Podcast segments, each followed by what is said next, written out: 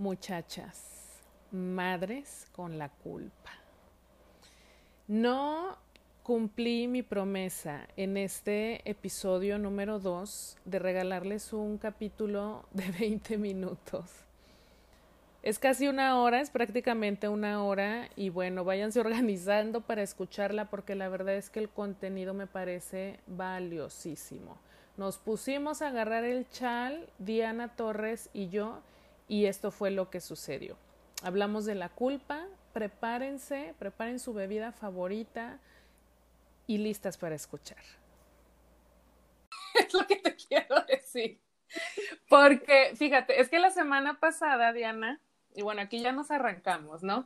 La semana pasada, este, platiqué con Silka sobre el tema del Mommy Time. Sí, te escuché, lo escuché. Y pues claro, ah, bueno, pues todo padrísimo, ¿no? Sí, organízate, el Mommy Time, tú te lo mereces y todo el asunto. Pero de pronto también surgieron, a mí me surgió la duda y me sorprendió que muchas también me empezaron a preguntar, ok, mija, perfecto. ¿Y luego cómo le hago cuando este, ya estoy en el Mommy Time y, híjole, madres, ¿no? Con es que ya me sentía así como que debería estar haciendo otra soy, cosa.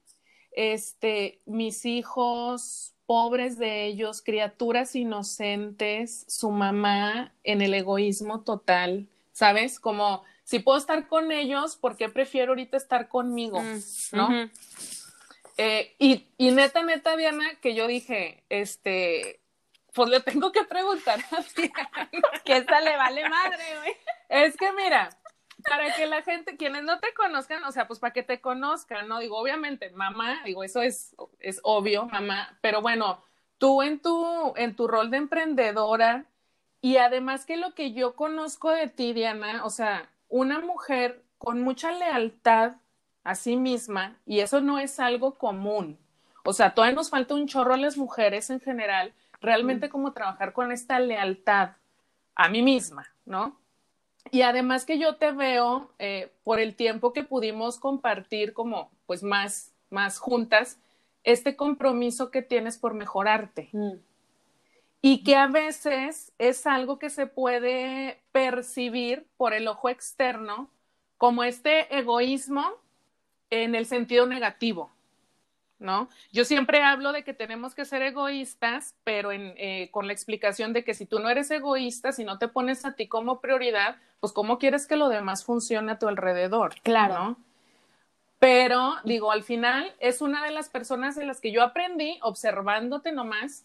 Eh, bueno, la culpa es algo que sucede, hay que aceptar que, que, que nos da culpa, pero ¿cómo la gestionas?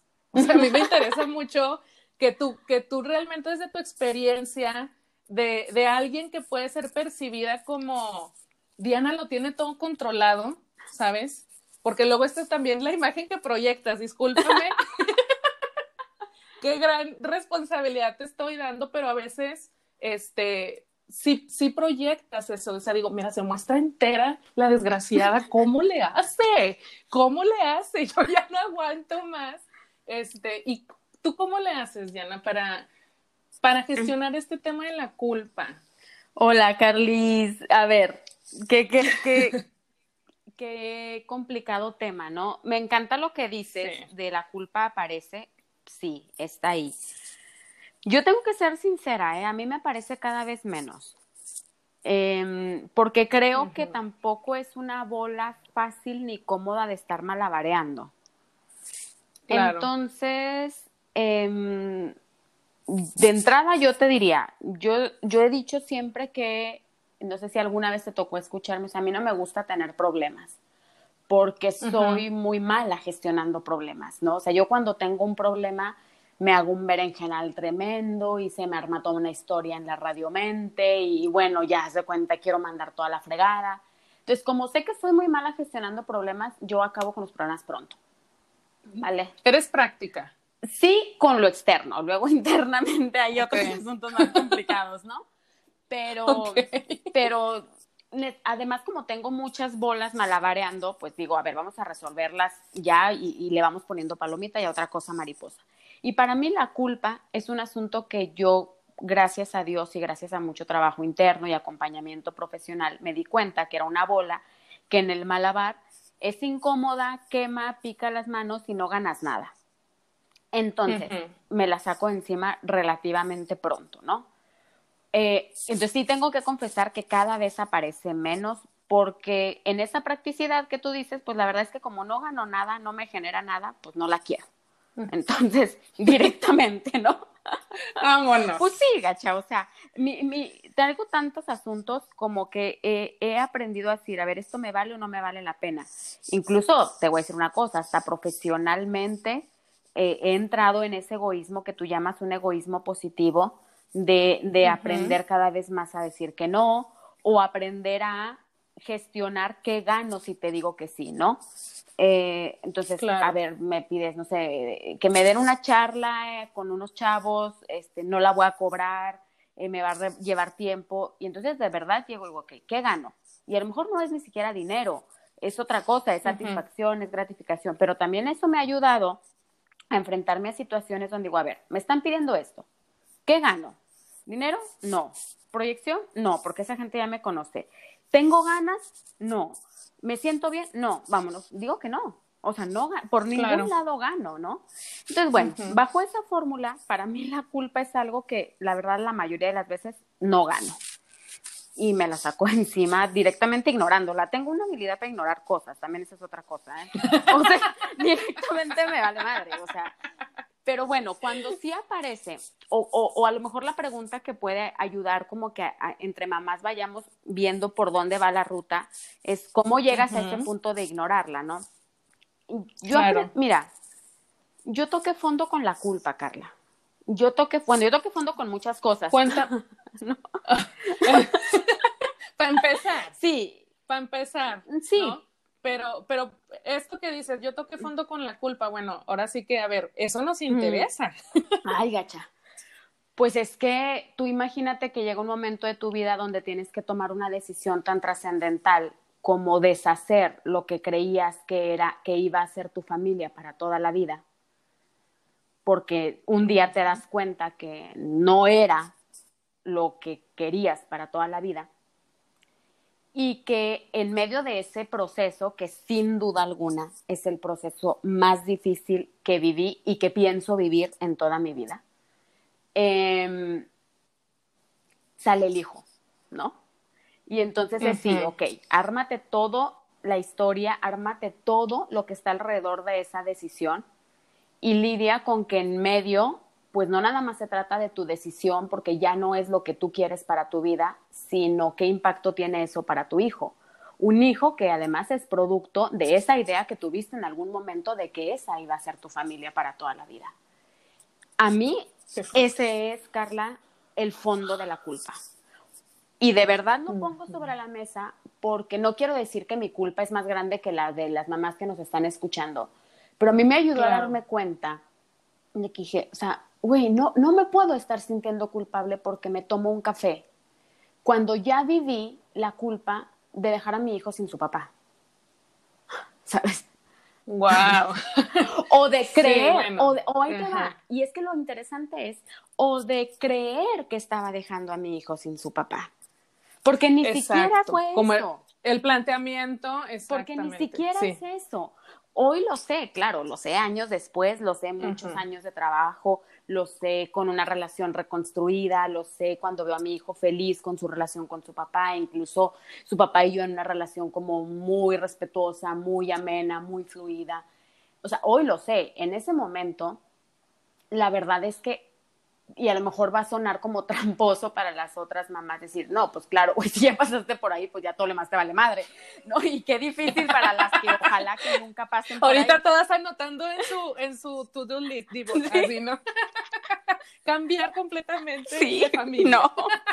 no, no, no, no, nunca lo hagan, chicas, de verdad. Hombre, si lo puedes evitar, evítenlo lo más posible. eh, porque bueno, pero estamos hablando vaya, eh, todas tenemos, o sea, nuestra historia, ¿no, Diana? Y en el caso tuyo, vaya, siempre estas crisis eh, suceden y, sí, efectivamente, en el momento que nos están sucediendo, eh, se puede concebir como la mayor desgracia de nuestra vida. y al final resulta que, que, es algo de lo que hemos salido fortalecidas, sobre todo tú, que ya no me di como mucho tiempo de, de, presentarte, pero bueno, eh, que yo te percibo eh, para, para que sepan las chicas que nos escuchan, muchachas, Diana Torres es una mujer que yo verdaderamente admiro muchísimo porque es una de las mujeres que yo he aprendido sin, sin que ella me diga, ¿saben? Como observándola, observándola. A veces es un privilegio que tú puedas tener gente a tu alrededor que digas, oye, es que me gusta cómo, cómo hace esto y me gustan los resultados que tiene. Entonces, pues yo acá, muy buena para copiar cosas, este, pues déjamelo. Bajo tu propio riesgo, ¿eh? Bajo mi riesgo, por supuesto, porque también luego no puedo llegar, oye Diana, fíjate que hice esto que te voy a hacer y no me salió. A ver ahí cómo le haces, Pero fíjate que ahí, ahí hay una, ahí hay una pista, eh, porque te escucho mm. y, y, y, tú pensarías, hace rato me decías, ¿no? O sea, qué responsabilidad tan grande te estoy dando. Ahí hay otra pista de gestión de la culpa, ¿sabes? En, en hacerse cargo y en repartir responsabilidades.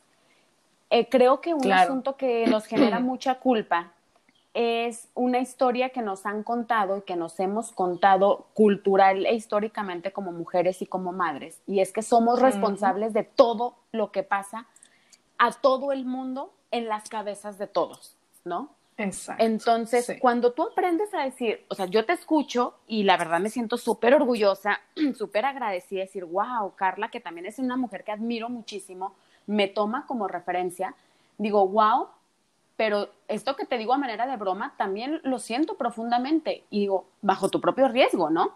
Es decir, pero eso aplica hasta con los hijos, Carla. O sea, a ver, estamos viviendo cada quien nuestra vida, tenemos, yo creo mucho en que cada ser humano tiene su propia historia, creo mucho en, en, el destino, pues, de que cada uno tiene ya un, un libro, ¿no? Con algunas páginas más escritas, otras esbozadas, otras en blanco que cada uno va escribiendo. Pero al final, yo después de esta gran crisis que te cuento, yo creo que el principal aprendizaje que, tu, que tomé de ahí, bueno, de los miles de aprendizajes, es que cada quien se haga cargo de lo suyo.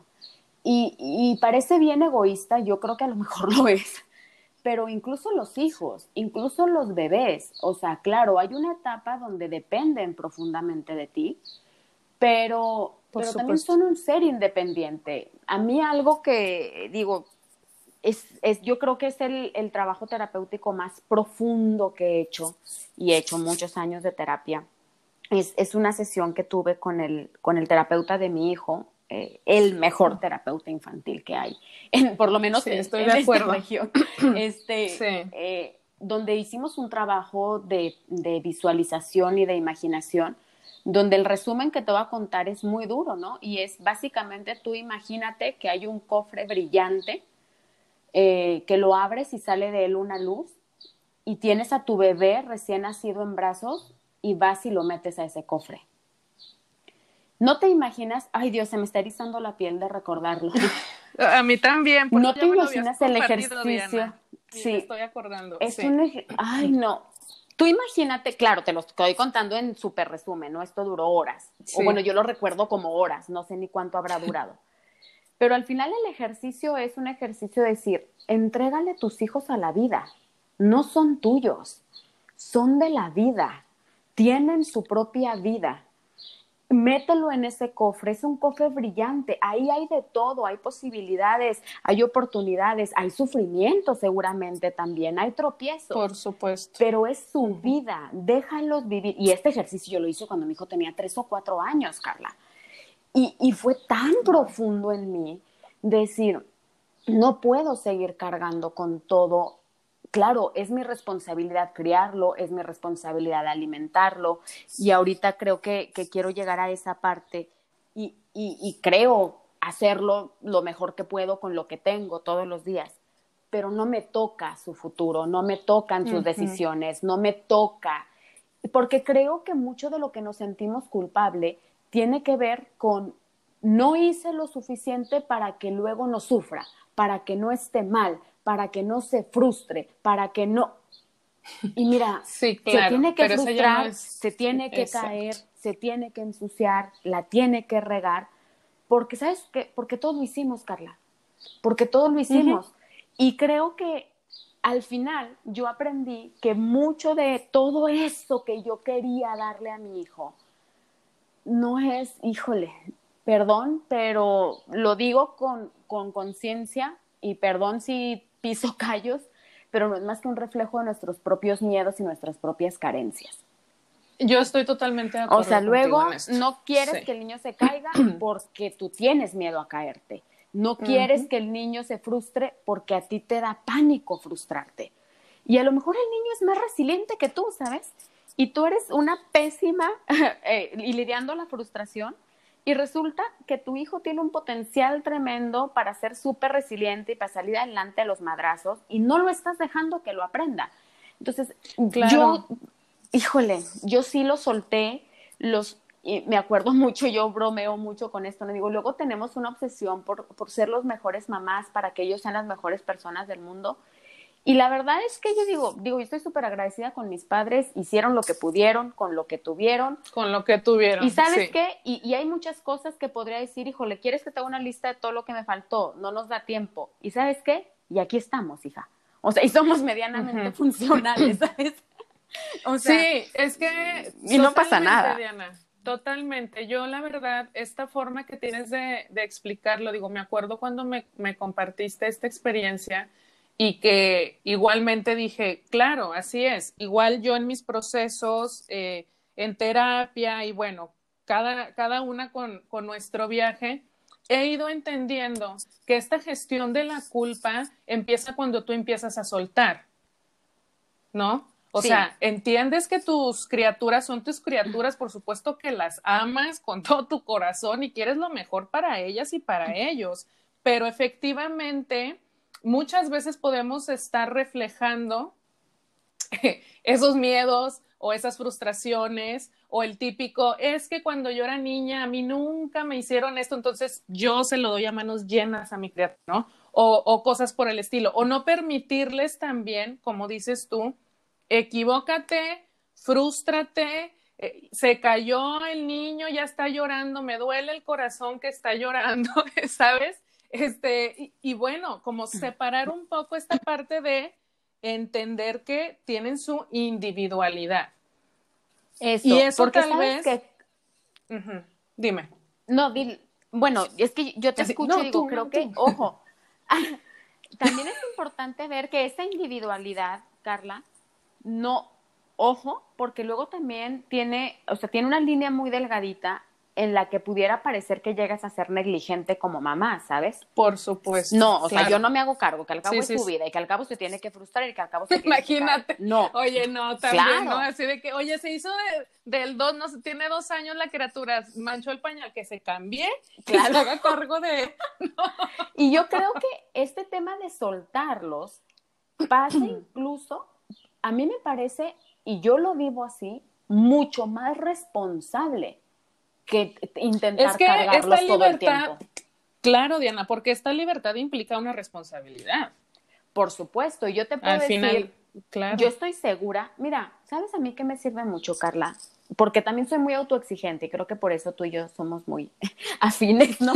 Yo, yo me jodo mucho, o sea, me exijo mucho, siempre siento que, lo, que, que, tengo que hacer más, etcétera. Pero en esa autoexigencia, ¿te acuerdas como de la figura del malabar? Como no puedo lidiar más con mi autoexigencia, entonces yo aprendí que una forma de poder, por lo menos irme a dormir con la palomita de autoexigencia es estar segura que hice lo mejor que pude con lo que tuve. Y una cosa yo sí te puedo decir, yo, te, yo me voy todos los días a la cama sabiendo que no fui negligente. Es decir, ¿lo pude haber hecho mejor? probablemente. Pero yo estoy segura, Carla, de que lo que pude hacer con lo que tuve en ese momento fue lo mejor. Y eso sí es bien importante, porque entonces a mí eso me libera de, oye, fue lo que al niño le gustó, fue lo que la niña quería. O sea, ahora me pasa que estamos trabajando en casa y de verdad me parte el corazón que mi niña de cuatro años viene cada dos por tres y me toca la puerta y mami jugamos y mami jugamos y yo no y tal. Ya está, no, no puedo jugar, necesito trabajar, porque además de que necesito, quiero y, y, y, me da la gana trabajar y dedicarme a hacer mis cosas, porque esto es parte de mi vida, Y entonces, ¿sabes qué? A tal hora que yo termino, vamos y jugamos. Si tengo ganas, si estoy de ánimo, y si no, pues mi niña, no pasa nada, me esperas un ratito que me tome un café y entonces ya jugaremos. Pero, pero aún así, aún en ese escenario, yo llego al cierre del día y dije, hice lo que pude con lo que tuve. Hubieras hecho más, me hubiera sentado a jugar a las princesas y ponerme vestidos. Y hay veces que, hay días que digo, no tuve ganas, no tuve energía, no tengo ánimo. Y entonces, con lo poquito que tuve, hice lo mejor. Y eso vieras qué padre está. O sea, dices, ¿por qué no dices, ay, hubiera hecho? No, hubiera hecho si hubiera tenido otra energía, pero no la tuve. Y creo que ese es el, ese es el asunto que nos falla. Pensar cuánto hubiéramos hecho si estuviéramos en una condición ideal. Pero sabes que, Carlis, no estamos en una condición ideal. Estamos cansadas, estamos jodidas, estamos hartas, y bueno, dentro de eso hace uno lo que puede con lo que tiene y que justamente esto se trata también, tú que mencionas la palabra de, de, no ser negligente, o sea, no ser negligente también con, contigo misma. Híjole, porque eso ya es muy pro, eso ya es muy pro, tú, tú, tú, ya no, estás más avanzada en eso. No, cálmate.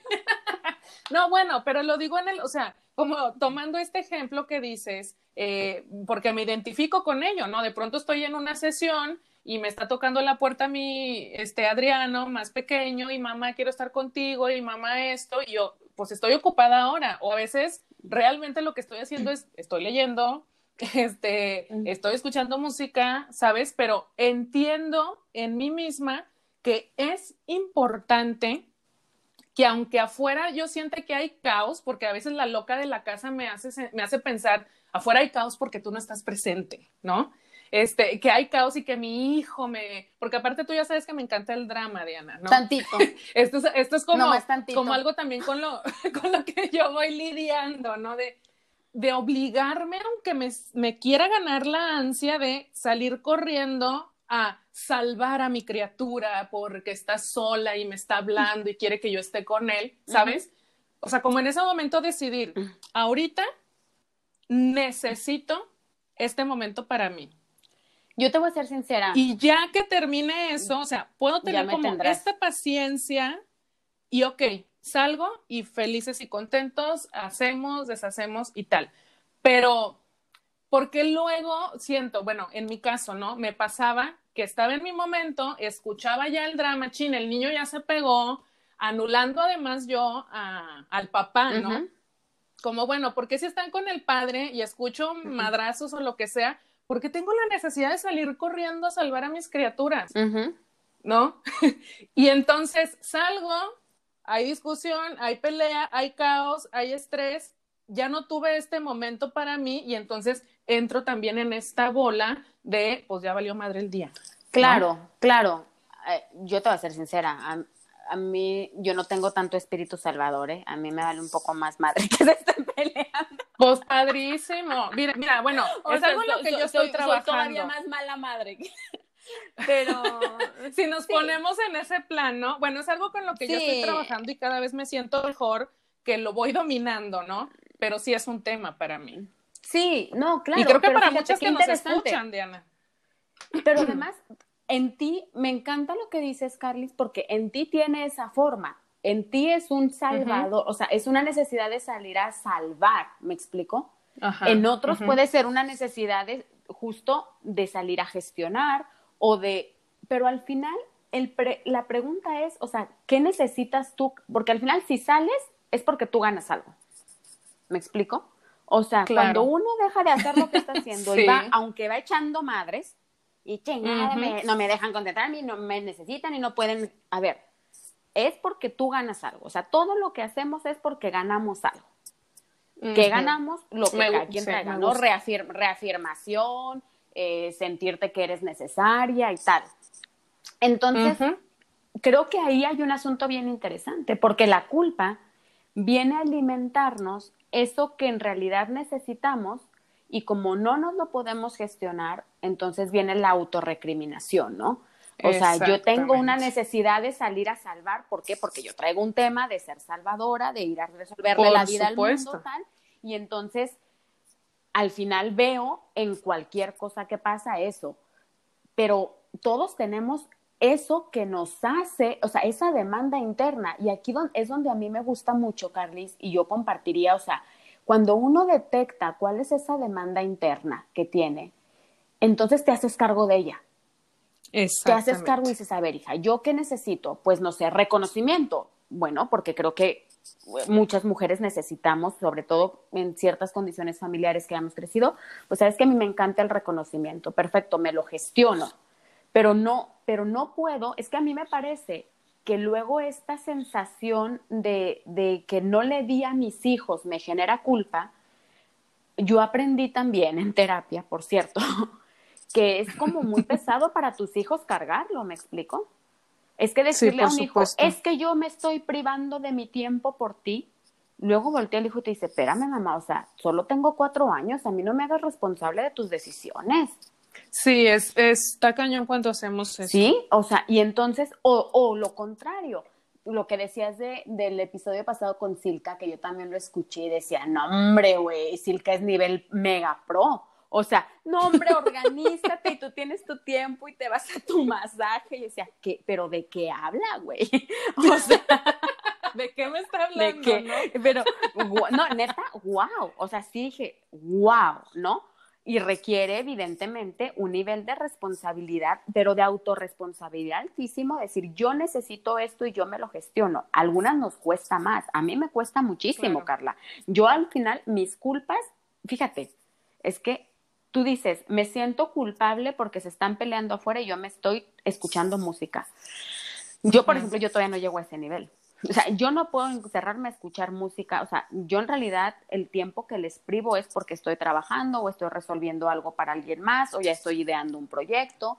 Me cuesta todavía llegar como a mi mommy time, ¿no? Mi mommy time todavía es resolviéndole cosas a otros. Pero ¿sabes qué? También me hago cargo de eso. O sea, todavía estoy en una etapa de mi vida donde soy incapaz de darme un mommy time pleno, largo, duradero. Y ya está y no me peleo con eso. O sea, por lo pronto soy incapaz, ya aprenderé, ya vendrá. O sea, y no pasa nada, ¿sabes? O sea, y no pasa nada. Fíjate, Diana, igual para, pues para ir, ir cerrando, híjole, yo quisiera, este, siempre me encanta hablar contigo y, y luego a ti y a mí nos dan las horas este, sí, hablando de estos temas, muchachas, ustedes que no lo saben, de hecho ya teníamos como unos 15, 20 minutos, Diana y antes yo de empezar. hablando, antes de empezar a grabar. Entonces, ya se podrán imaginar. Pero bueno, Diana, o sea, creo que estamos, bueno, tocamos y me diste como muchas ideas además para, para hablar de otros temas ya más adelante. Eh, hemos abordado la culpa como desde distintas perspectivas y, esto me encanta, o sea, en tu caso de tu experiencia personal, que vaya, fue como lo que te llevó a llegar a un punto de decir, como, o sea, como tú misma dices, pues a mí ya me vale, ¿no? Y qué padre, pero lo que yo quiero preguntarte es, tú ya lo dices y tú ya lo actúas o ya suceden en ti, en tu vida, como algo que pareciera ya muy natural, ¿no? Como, como algo que ya pareciera, ah, pues ella ya lo tiene resuelto. Claro, porque has hecho una serie de gestiones y es algo que, te ha costado para llegar a ese punto. ¿Tú qué podrías decirle a una mamá, a una mujer que está ahora en su casa, cansada ya con sus criaturas, que tal vez se ha dedicado durante todo este encierro única y exclusivamente a sus hijos, mientras el esposo sale a trabajar, y que me ha dicho, Diana, es que no me siento este, como con la suficiente voluntad de reclamar mi tiempo para mí. Me da todavía esta cosa, ¿cómo le voy a decir al marido? Este, pues si él viene a trabajar, viene cansado. Sí me explico, es decir, tal vez no han tenido todavía este proceso, pues de terapia y de N cantidad de situaciones. ¿Tú qué podrías compartir, Luciana? Híjole, este, pues pues que cuando lo encuentren me lo pasen, porque no, no te creas, a ver, esa, es, es una situación que, que, yo tengo que reconocer que vivo muy distinta, ¿no? Yo, yo tengo un compañero de vida muy, muy papá, muy, muy, muy mamá en muchos casos, entonces, pero sí entiendo que va por cómo reclamamos, cómo, cómo hacemos ¿Cómo nos hacemos? Pues mira, es un tema que yo este justo estoy trabajando ahora y tiene que ver con el merecimiento, ¿no? O sea, sentir que lo mereces. ¿Cuál es la fórmula para sentir que lo mereces? Muchachas, si alguien la encuentra, me la pasa porque justo voy en ese capítulo de la terapia. Pero sí te puedo decir, de lo que hemos hablado, yo dejaría a lo mejor dos ideas, Carla. Primero, creo que muchas de las cosas por las que nos sentimos culpables, porque no hacemos, es bajo un ideal. Es que no hice esto, pero si somos realistas, yo las invitaría a que, a que sean realistas y dijeran, a ver, ¿por qué me siento mal por pedir esto? ¿Por qué me siento mal por necesitar esto? Y en realidad te vas a dar cuenta que te estás culpando por algo que es irreal, Carla. O sea, no tienes las condiciones. No, no hay posibilidad. O sea, no estás exigiéndote en términos realistas, ¿no? Entonces, yo hagan un ejercicio de realidad, muchachas. Es decir, realmente con lo que tengo, con lo que soy, con el tiempo, con la energía, con mi condición física, con mi historia, ¿qué puedo hacer? O sea, ¿esto para qué me da? Porque mucha de la culpa viene porque no hago lo que veo afuera que muchas mamás perfectas, instagrameras y Pinterest, las mamás Pinterest hacen, pero es que no son realistas, o por lo menos no es tu realidad. Yo no quiero decir que esa mamá no sea así, tal vez su realidad es distinta. Entonces, yo diría, empieza a evaluar si lo que estás esperando de ti, si, si lo que estás sintiendo que necesitas está basado en una realidad o a lo mejor tienes, estás con una sobreexpectativa de ti misma, ¿no? Eh, claro. Y la verdad es que desde ese ejercicio realista, el plantearle a tu pareja que necesitas un mayor acompañamiento es más fácil, porque entonces ya puedes hacer una petición desde un escenario realista. Porque también decir, el, eh, mi marido estuvo, como decía Silka en su episodio, que me, pareció bien interesante, mi marido está 8 o 10 horas fuera, llega, todavía me ayuda, y yo dije, wow, el héroe también, ¿eh? o sea, yo ahí dije, nombre, pareja de héroes. O sea, porque tampoco debe ser fácil para, para, para, para el chavo decir, estuve cansado, vengo harto, vengo de la calle, vengo y todavía me tocan los hijos. O sea, tampoco es fácil. Entonces creo que a veces hacemos peticiones que están fuera de la realidad. Es que tú hazte cargo ya de los niños. No puede, la verdad, también no puede. El tipo viene cansado, el tipo viene... Entonces, pero que sí es realista porque luego, ¿sabes qué pasa? Que, estamos como ancladas en la frustración de, es que no tengo la escena ideal de sábado por la tarde viendo pelis y palomitas. Sí, por supuesto. Hija, no se puede. Están hasta la madre los dos, ya están hartos de la cuarentena, el marido está cansado, está preocupado porque no llega a fin de mes. Entonces, a mí me sirve mucho decir, a ver, en un escenario realista, ¿qué podemos pedirnos y a qué podemos aspirar? Y entonces, cuando tú te das cuenta que, a ver, yo a eso no puedo aspirar, no puedo, ya no puedo, o sea, no tengo las condiciones, yo, fíjate, digo, además como una anécdota más, yo tuve, recuerdo que justo como avancé en este proceso terapéutico de, de, de, superar como estas responsabilidades que yo me había echado y que me generaban culpa. Em, yo tuve mi tesis doctoral, híjole, estacionada muchos años, ¿no? Y durante años, si tú revisas mis diarios, que yo guardo mis diarios desde hace muchos años, propósito de año nuevo, acabar la tesis doctoral. Y luego el año que entra, acabar la tesis doctoral. Y luego el año, acabar la... Llegó un año que dije, no voy a acabar la tesis doctoral. es que ya no la voy a acabar. ya está. no me voy a doctorar. Por lo menos no de ese programa y no en esta etapa de mi vida porque no puedo, o sea, es irreal. No puedo intentar reconstruir mi vida de pareja, eh, volver a armar otra familia, tener un emprendimiento y mantenerme cuerda y sacarme una tesis doctoral, o sea, no puedo. ¿Y sabes qué? Sobre todo mantenerte. Pues, mira, pues medianamente funcional, hija, así como que más o menos socialmente aceptable, ¿no? No se puede. Y entonces fue tan liberador, fue tan liberador decir, ya está, te juro, me sentí mejor el día que dije, no me voy a doctorar, que todos los años que estuve con el sueño y con la ilusión y ya me veía con mi medalla de doctora, porque aparte tenía que ser cum laude honoris causa, seguramente. o sea, entonces está cañón. Y cuando dices, ¿sabes qué? No puedo aspirar a eso. No me puedo, es que mira, aquí va, es, yo creo que aquí lo podríamos resumir, Carla. No me puedo sentir culpable por algo que es irreal, nunca podría tener. No puedo. Claro. No puedo. Y entonces cuando tú empiezas a hacer un ejercicio de esto, a mí esta frase cuando la aprendí me gustó tanto decir, vete a la cama todos los días sintiendo que hiciste lo que pudiste con lo que tuviste. ¿Pudiste haber hecho más? Sí, pero no tenías con qué. Entonces yo hago lo que puedo con lo que tengo. Ya mañana veremos si descansé mejor, pues tendré más. Si tengo menos trabajo, pues tendré más. Si el marido está de mejor ánimo, pues tendré más pero hoy con lo que tuve hice lo mejor que pude. Y ahí te dejas como de falsas expectativas sobre ti misma, te dejas de, de historias de, de, una mamá ideal que construiste en tu cabeza y que sabes qué pasa, Carlis, que tú crees que es la mamá que tus hijos están esperando. Y capaz que ni cuenta, güey, los huercos están creciendo felices en el pinche lodo como si nada. Sí, por supuesto. O sea, por supuesto, es que mucho tiene que ver también con las expectativas, ¿no? Pero tuyas, sobre ti misma. Sí, por supuesto. O, la, o espera, que esto es algo que he hablado anteriormente con la comunidad de soy mamá, o sea, sí con las expectativas que tú te pones, pero también con las que tú crees que los demás tienen de ti. Uy, y aquí la clave es que tú crees, ¿no? Bueno, o, o, no, Carla, o a lo mejor efectivamente las tienen de ti.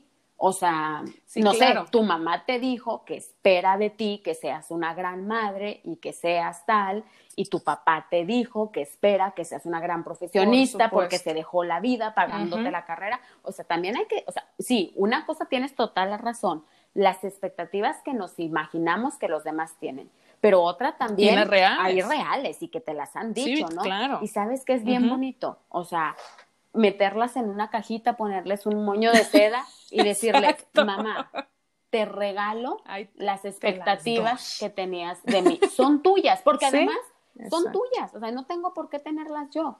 Y pues qué bonito suena, ¿verdad? Pero lo mismo con los hijos, porque cuánto no les estamos ya sembrando de lo que esperamos de ellos.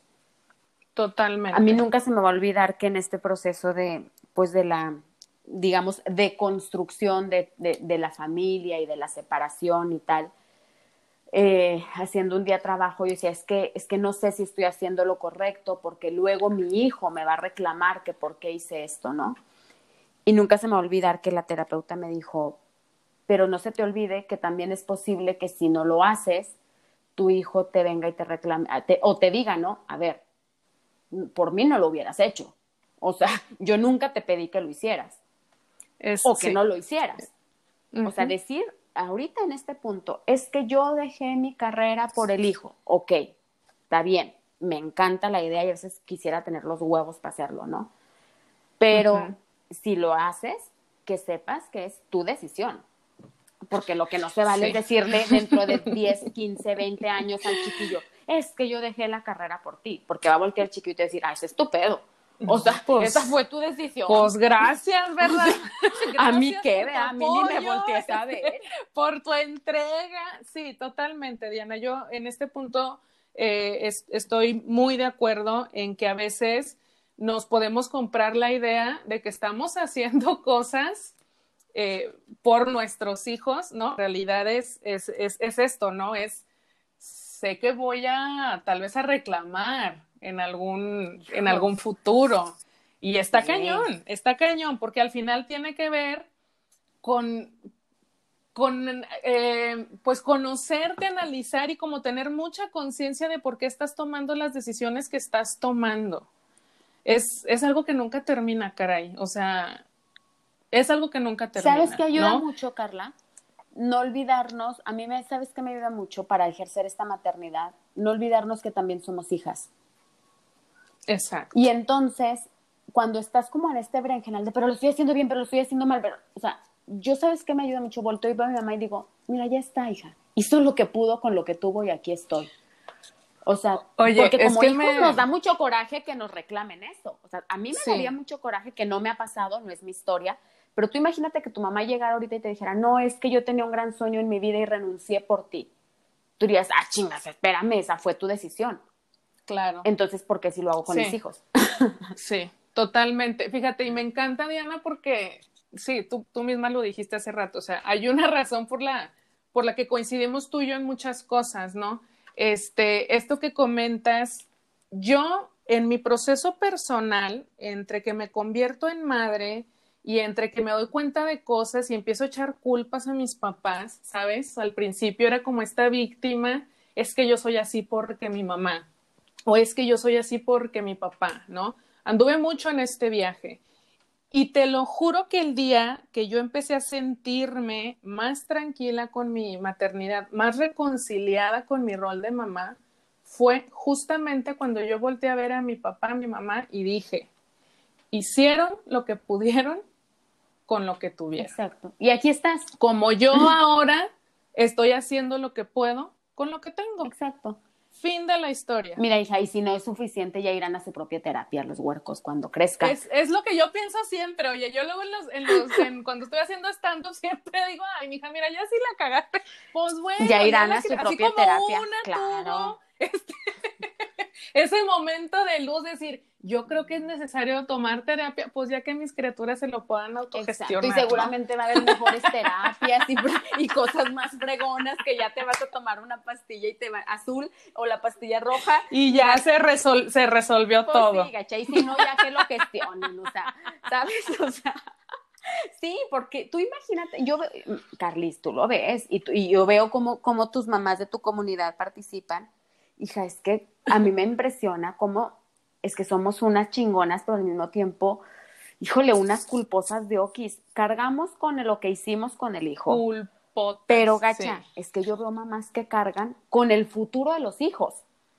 No es que cuando crezca va a ser, güey, no, o sea, no, no sé. Yo creo que hay que entender el tiempo. Yo creo que, que, ay, no sé, estoy recordando otra cosa como, como muy dura, pero eh, yo tuve en mis brazos a mi sobrina sin vida, Carla, de, de unos meses de Wow. nacida. No, a mí me tocó llevar, yo la cargué en el trayecto al hospital y, y llegó sin Ay, Dios, vida. qué fuerte.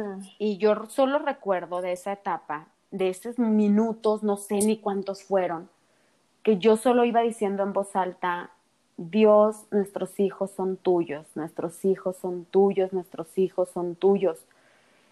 Y sabes qué, es verdad, Carla, no son nuestros.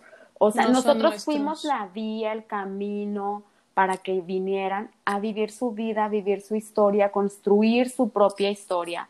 Lo que dure, lo que ya esté escrito en su libro, lo que ya esté esbozado en su cuadernito, más las páginas que ellos quieran construir. Claro. Si es que las quieren escribir, ¿eh? Y si no son unos huevones y les vale y no quieren escribir ni madre. O sea, porque también Sí. puede ser. Sí, también puede ser, pero al final no nos pertenecen. Sí, y sabes qué, está bien padre, gacha, porque entonces dices, mira, yo hago lo que puedo con lo que tengo y, y es muy liberador. Y yo creo que las mujeres necesitamos, necesitamos volver a construir nuevos modelos de maternidad, nuevos modelos donde se espera tanto, pero además se espera tanto tan irrealistamente, se espera tanto de las mamás como si fuéramos, o sea, yo a veces veo, leo, veo el material, el, contenido digital y digo, güey, es que, espérame, estás construyendo una imagen de la maternidad que es extraterrestre.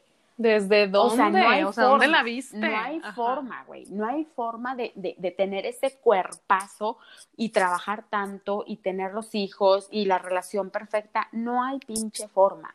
O sea, no- así no se puede. Pero luego sí queremos encajar ahí.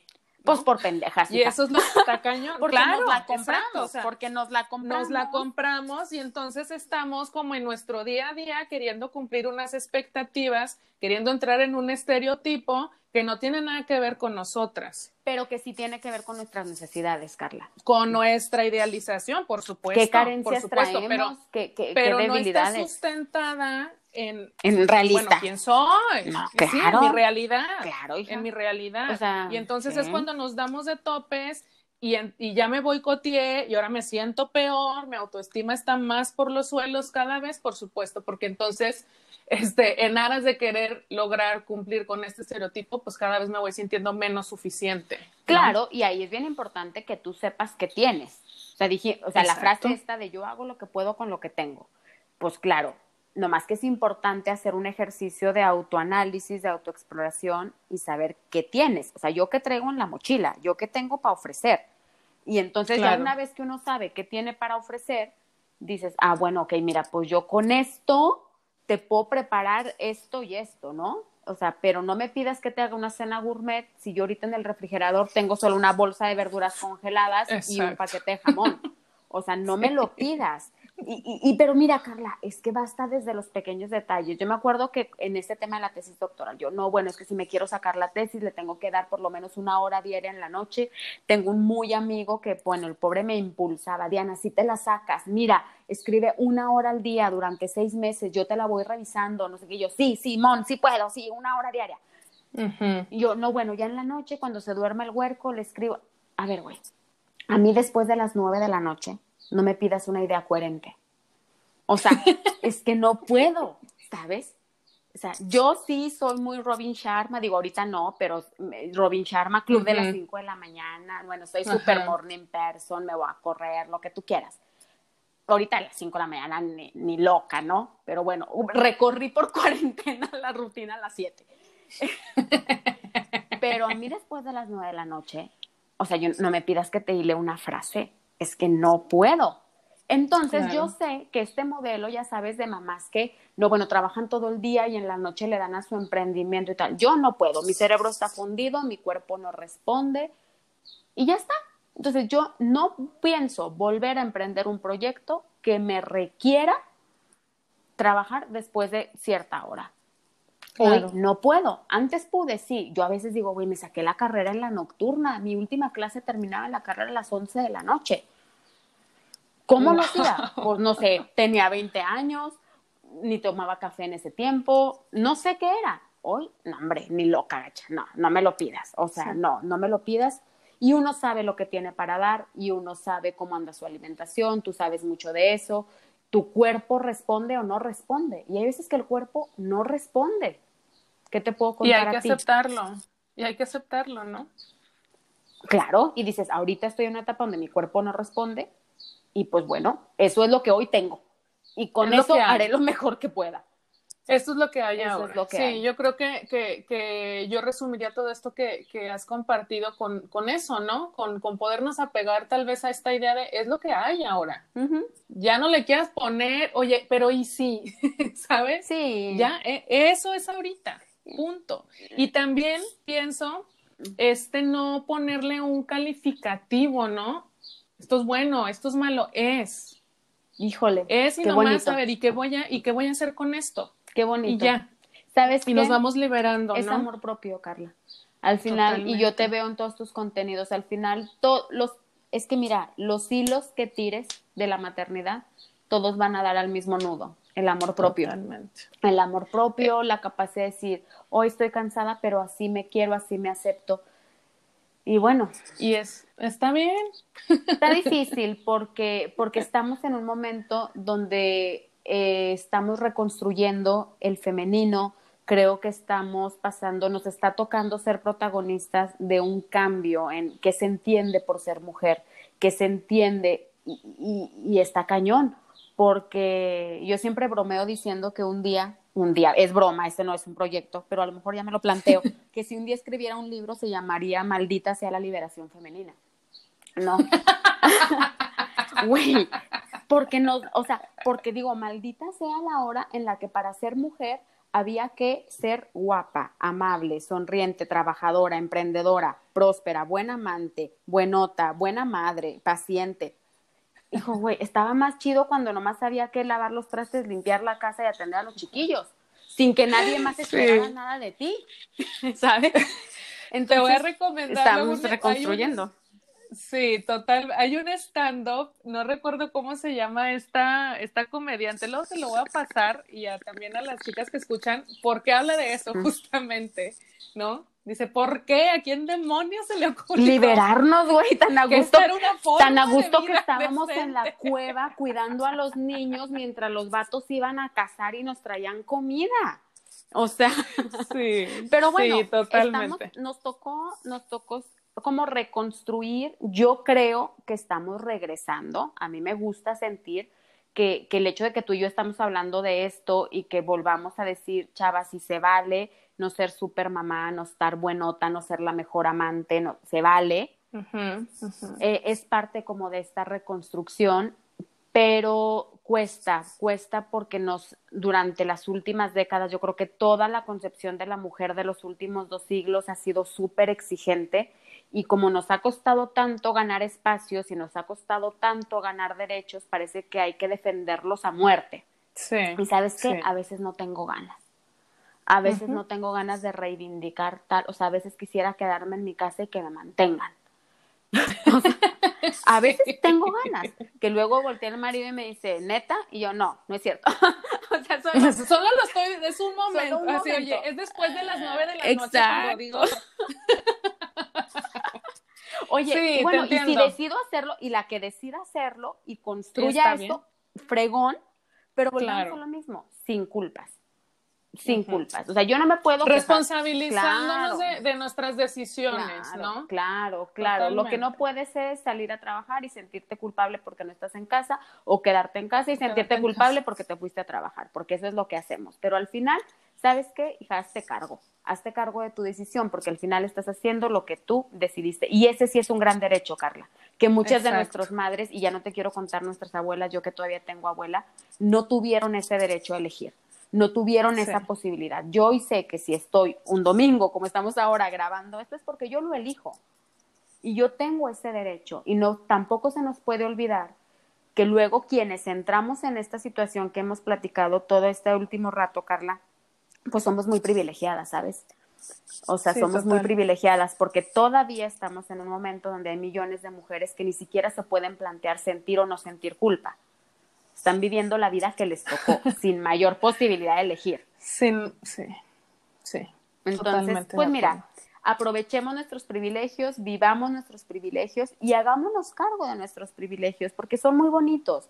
O sea, muchas mujeres antes se la han partido por nosotros para que lleguemos a esta etapa donde podemos elegir, pero como somos mujeres y, nos gusta como siempre hacernos el asunto un poco más rebuscado, pues, pues quisiéramos como estar viviendo en ideales que no tenemos. Pero la verdad es que yo creo que somos muy afortunadas. Quienes hoy podemos lidiar con esto, al final no es más que, más que abrazar lo que eres, ¿no? Y eso está padre. Abrazarnos, querernos, este, amarnos, aceptarnos y en función de, o sea, teniendo esto como base, eh, creo que nos puede resultar un poco más sencillo gestionar todo esto de lo que hemos hablado. Sí, qué padre, Carly. Ay, no, qué bárbara. Este, estoy rompiendo la regla porque yo les prometí que eh, iban a ser episodios de 20 minutos. Madre mía, lo dicho antes, tú sabes. ¿Cómo te explico? Güey, bueno, no, pero... hazte cargo, porque no me avisaste, confieso, muchachas, no me avisó. Entonces, su host, cargo. su host no me avisó eso, y, ¿para qué me invitas si ya sabes cómo soy? Y le jalas el hilo y sale la madeja entera. Entonces, no, bueno. I'm sorry. A lo mejor ya, a lo mejor ya están escuchando esta parte en un segundo día, porque oyeron 20 minutos un día, le pusieron pausa y ya están terminando. Qué vergüenza. No, Diana, pero me, pero me encanta. No, no, es que, o sea, realmente, vaya, este, es como, a ver, pues, ¿qué más, no? Vamos, vamos comentando más. Yo la verdad es que, es que me encanta, me encanta todo, pues, todo lo que has compartido ahorita. Creo que, de verdad, creo que va a ser como de mucha utilidad, este, que lo escuchen más, más mujeres y quiero agradecerte por, pues, por haber decidido darte este tiempo eh, para compartir un poco eh, pues de tu experiencia y de cómo ves tú la vida, de cómo ves tú la maternidad y que tal vez en algún punto alguna pueda decir, ay, fíjate, se me hace padre eso, voy a intentar o difiero de aquello, pero claro. ¿sí me explico? ir abriendo más el debate, Diana. Este, la neta me siento muy, muy contenta de, de, que, de haberte elegido a ti para abordar este tema. Y me gustaría, pues, ya al final preguntarte, Diana, este, por si alguien ahí se enganchó contigo. no lo hagan. Tú, lo que haces, este, vaya, es, Diana está, es, está como muy involucrada en todo este tema del emprendimiento, tiene su propia, su propia compañía ¿Y dónde podrían encontrarte, Diana? Porque igual hay muchas mujeres aquí que son emprendedoras también y que seguramente les va a servir mucho empezar a seguirte a ti en tus, en tus redes sociales. Gracias, Carlis. Bueno, pues miren, podemos platicar en Instagram. Eh, estoy como arroba Diana Torres. Diana es con Y, dos S al final. Y en Facebook y LinkedIn estoy como Diana Torres o mi página web dianatorres.mx. Ahí tenemos cursos gratuitos, tenemos manuales, tenemos un blog, básicamente para ayudar a las emprendedoras, a los emprendedores, pues a comunicar mejor sus ideas, a comunicar mejor sus proyectos. Y pues si en algo podemos coincidir, ya saben que será un gustazo hacerlo, Carlis, con toda tu comunidad.